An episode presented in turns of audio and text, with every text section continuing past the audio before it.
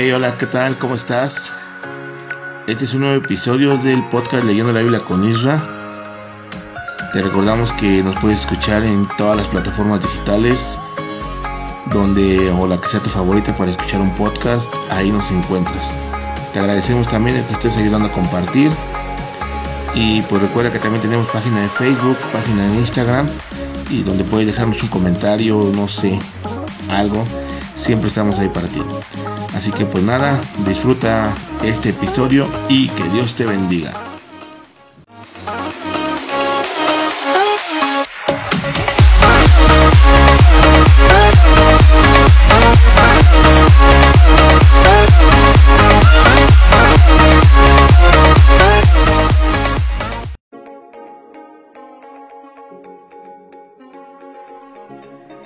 ¿Cómo estás? Muy buenos días, muy buenas tardes, muy buenas noches. Hoy es sábado 19 de agosto del 2023. Estamos emocionados por terminar una semana más de lectura. Recuerda que siempre terminamos el día sábado, así que hoy es el último episodio de esta semana. Vamos a leer Éxodo 16. Te invito a que vayas por tu Biblia para comenzar juntos esta lectura. Dice así. Dios alimenta a los israelitas. Un mes y medio después de haber salido de Egipto, los israelitas partieron de Elim y llegaron al desierto de Sin, que está entre Elim y la montaña del Sinaí. Allí en el desierto todos los israelitas comenzaron a quejarse de Moisés y de Aarón. Les decían, ustedes nos han traído a este desierto para matarnos de hambre. Hubiera sido mejor que Dios nos quitara la vida en Egipto. Allá por lo menos teníamos ollas llenas de carne y podíamos sentarnos a comer hasta quedar satisfechos. Entonces Dios le dijo a Moisés, voy a hacer que del cielo les llueva comida todos los días, pero la gente recogerá solo lo necesario para cada día. El día sexto podrán recoger el doble. Voy a ver si me obedecen o no. Moisés y Aarón le, le dijeron a los israelitas, ¿Por qué se quejan si nosotros no tenemos nada que ver en esto? Cuando ustedes se quejan de nosotros, en realidad lo que hacen es quejarse de Dios, que es quien nos dice lo que debemos hacer. Y Dios ya ha escuchado sus quejas. Fue Dios quien nos sacó de Egipto y no nosotros. Así que esta misma tarde sabrán que Dios está aquí, entre ustedes, porque les dará a comer carne y mañana temprano lo sabrán también, porque les dará todo el pan que puedan comer. Después de esto, Moisés le ordenó a Aarón que reuniera a todos los israelitas para que se presentaran ante Dios, pues él ya había escuchado todas sus quejas. Mientras Aarón estaba hablando con los israelitas, vieron de pronto una nube en el desierto. Era Dios mismo que se apareció en medio de una nube muy brillante, y Dios le dijo a Moisés, ya he oído cómo se quejan los israelitas, pero diles que ahora van a saber quién es su Dios. Por la tarde les daré a comer carne y por la mañana les daré a comer pan. Y así sucedió. Aquella misma tarde llegaron al campamento tantas codornices que cubrieron todo el suelo. A la mañana siguiente todo el campamento estaba cubierto con un rocío que al evaporarse dejaba en el suelo algo blanco y pequeño, parecido a migajas de pan. Como los israelitas nunca habían visto nada parecido, se preguntaban qué cosa era. Moisés les dijo, este es el pan con que Dios los va a alimentar. Él ordena que cada uno recoja unos dos kilos por persona. Eso será suficiente para cada uno. Nadie debe recoger más de lo necesario. Los israelitas hicieron lo que Dios había ordenado. Unos recogieron mucho y otros poco. Pero al medirlo, ni le sobró al que recogió mucho, ni le faltó al que recogió poco. Luego Moisés les dijo, Nadie debe guardar nada para mañana. Sin embargo, algunos israelitas no le hicieron caso y guardaron parte de aquel pan para el día siguiente. Pero el pan que guardaron se llenó de gusanos y olía muy mal. Por eso Moisés se enojó mucho con ellos. Después de esta experiencia, cada uno recogía solamente lo que necesitaba y lo hacía muy temprano porque con el calor del sol se derretía. Dios ordena sacar, descansar el día séptimo. El sexto día de la semana los israelitas salieron a recoger el pan, pero en vez de recoger dos kilos por persona, como en los días anteriores, recogieron el doble. Alarmados, los jefes de los israelitas fueron a decírselo a Moisés, pero él respondió, Dios ha ordenado que el día de mañana sea un día de descanso, un día para adorarlo. Mañana no se debe trabajar, por eso Dios les ha dado hoy doble cantidad de comida. Si pensaban hornear o hervir algo para mañana, háganlo hoy y guarden para mañana todo lo que les sobre. Los israelitas obedecieron a Moisés y guardaron para el día siguiente la comida que les sobró. Por la mañana vieron que el pan no se había llenado de gusanos, ni olía mal. Entonces Moisés le dijo, Hoy es día de descanso, es un día dedicado a Dios y no van a encontrar pan en el suelo, así que deberán comerse el pan que guardaron ayer. De ahora en adelante siempre encontrarán pan en el suelo durante seis días, pero nunca en el día séptimo, porque es el día de descanso. A pesar de lo dicho por Moisés, algunos salieron a recoger pan al día séptimo, pero no encontraron nada. Entonces Dios le dijo a Moisés, ¿hasta cuándo van a seguir desobedeciendo? Si el día sexto les doy el doble de pan, es para que descansen el día séptimo. En ese día nadie debe salir de su casa. Entonces el pueblo descansó el día séptimo. El pan que recogían era blanco como las semillas del cilantro y dulce como el pan con miel. Los israelitas lo llamaron maná. Dios ordena guardar un poco de maná. Después Moisés le dijo al pueblo, Dios nos ha ordenado guardar unos dos kilos de maná para que nuestros descendientes vean el pan con que Dios nos alimentó en el desierto cuando nos sacó de Egipto. Luego Moisés le dijo a Aarón, toma una olla y pon en ella unos dos kilos de maná para colocarla frente al cofre del pacto. Allí guardaremos el maná para que nuestros descendientes sepan lo que Dios nos dio a comer. Y Aarón así lo hizo. Ese fue el alimento de los israelitas durante 40 años. Lo comieron hasta llegar a la frontera con Canaán, que ya era una región habitada. Para medir el maná, los israelitas usaban una medida de 2 kilos llamada Gomer.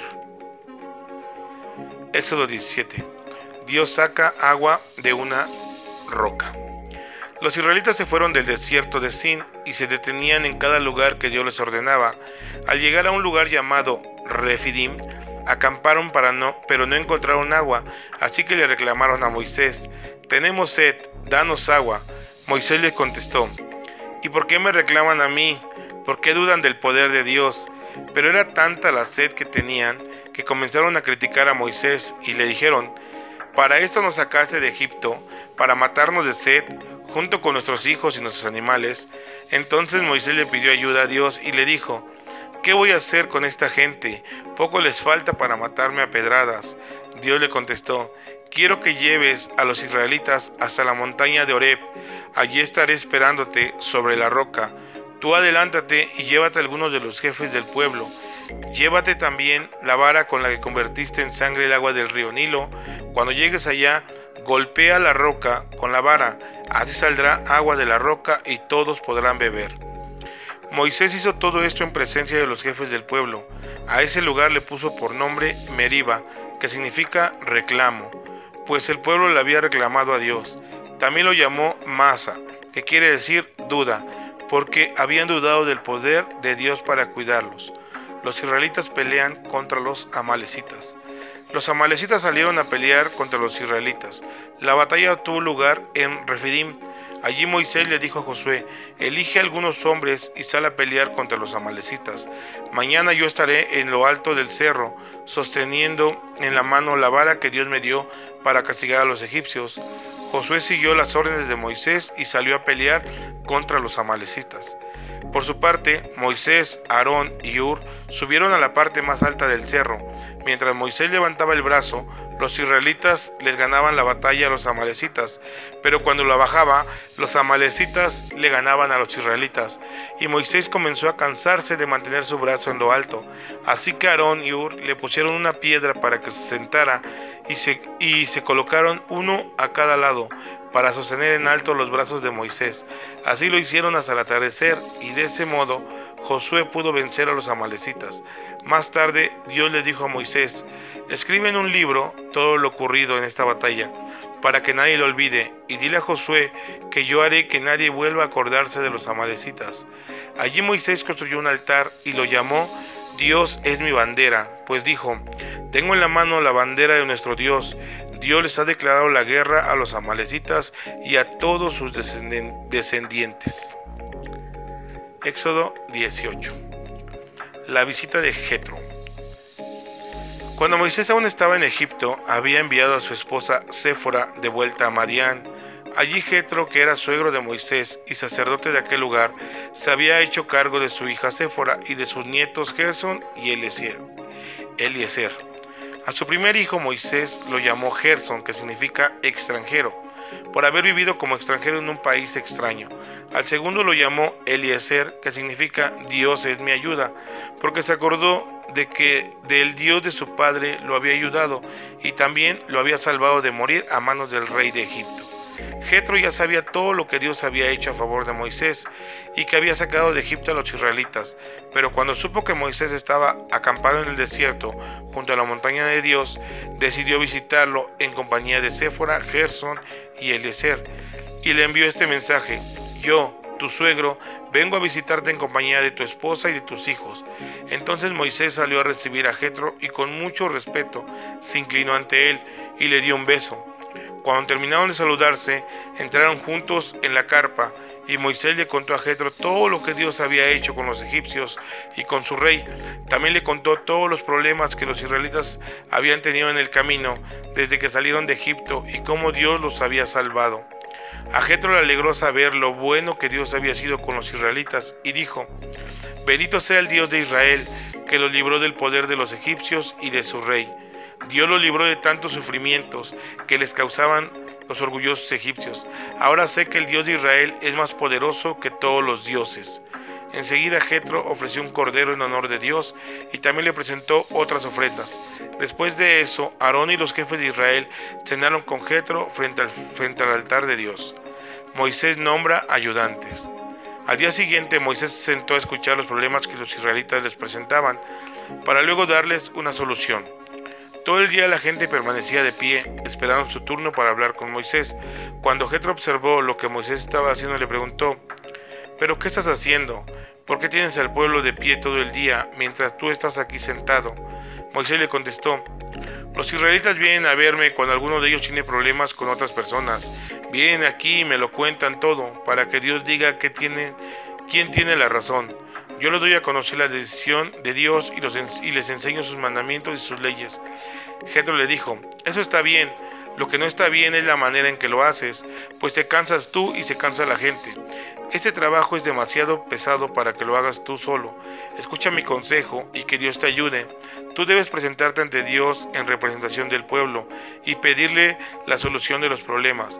Al pueblo debes enseñarle los mandamientos de Dios y enseñarle también a comportarse y a cumplir sus obligaciones. Para que puedas hacerlo debes elegir entre los israelitas a gente que pueda ayudarte. Busca gente que sea capaz y obediente a Dios, que no sean mentirosos ni favorezcan a nadie a cambio de dinero. A unos dales autoridad sobre grupos de mil personas, a otros sobre grupos de cien y a otros sobre cincuenta y a otros sobre diez Serán ellos los que en todo momento escuchen los problemas del pueblo y los resuelvan. Si se les presenta algún problema muy difícil de resolver, entonces te lo pasarán a ti. Con su ayuda, con tu trabajo será más fácil. Si Dios te ordena seguir mi consejo y lo pones en práctica, tú podrás aguantar y el pueblo se irá a su casa feliz y contento. Moisés siguió el consejo de su suegro, eligió gente capaz y le dio autoridad para entender los problemas del pueblo.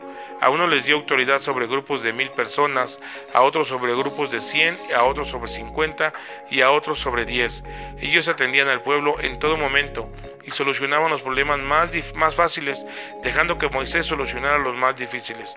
Tiempo después, Moisés despidió a su suegro y éste regresó a su país.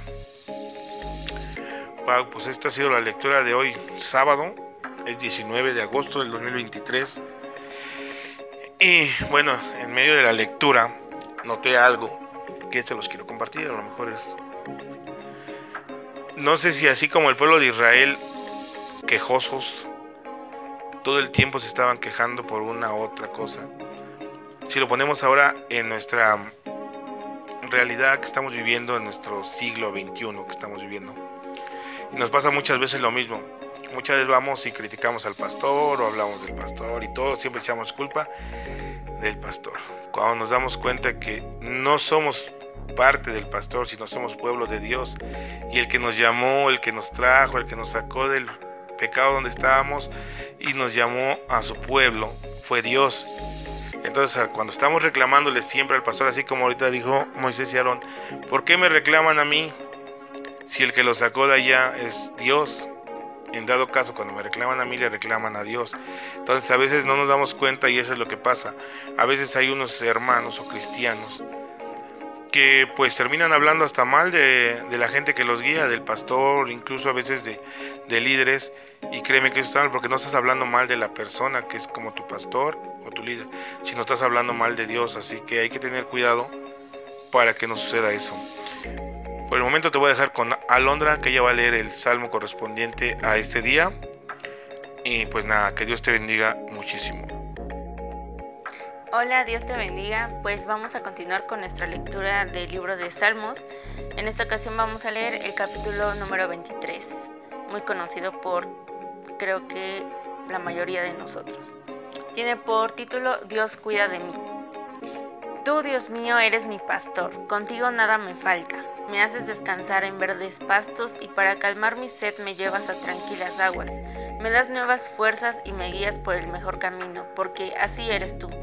Puedo cruzar lugares peligrosos y no tener miedo de nada porque tú eres mi pastor y siempre estás a mi lado. Me guías por el buen camino y me llenas de confianza. Aunque se enojen mis enemigos, tú me ofreces un banquete y me llenas de felicidad. Me das un trato especial. Estoy completamente seguro de que tu bondad y tu amor me acompañarán mientras yo viva y de que para siempre viviré donde tú vives. Bueno, esta fue nuestra lectura del día de hoy, 19 de agosto, sábado. Y pues bueno, sabes que el día de mañana no, no subimos episodio porque pues bueno, es el día del Señor, así que te invitamos también a que no faltes a tu iglesia, a que te sigas congregando porque sabes que es un mandato del Señor.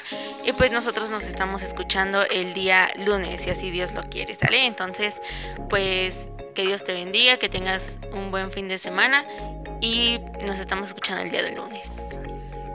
No te olvides seguirnos en nuestras redes sociales, estamos en Facebook, Instagram, YouTube todas las plataformas de streaming de, audio, estamos ahí también. Búscanos como leyendo la Biblia con Isra, inmediatamente nos vas a encontrar. Que Dios te bendiga. Chao. Bye.